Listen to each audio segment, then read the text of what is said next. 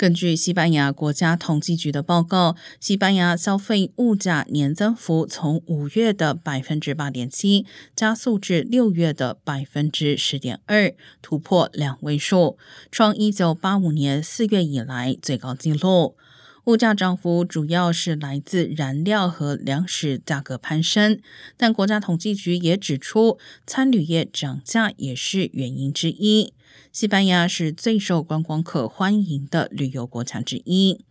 不计能源价格且经季节因素调整后的核心通膨，也依然从五月的百分之四点九加速至六月的百分之五点五，写下一九九三年八月以来的最高点。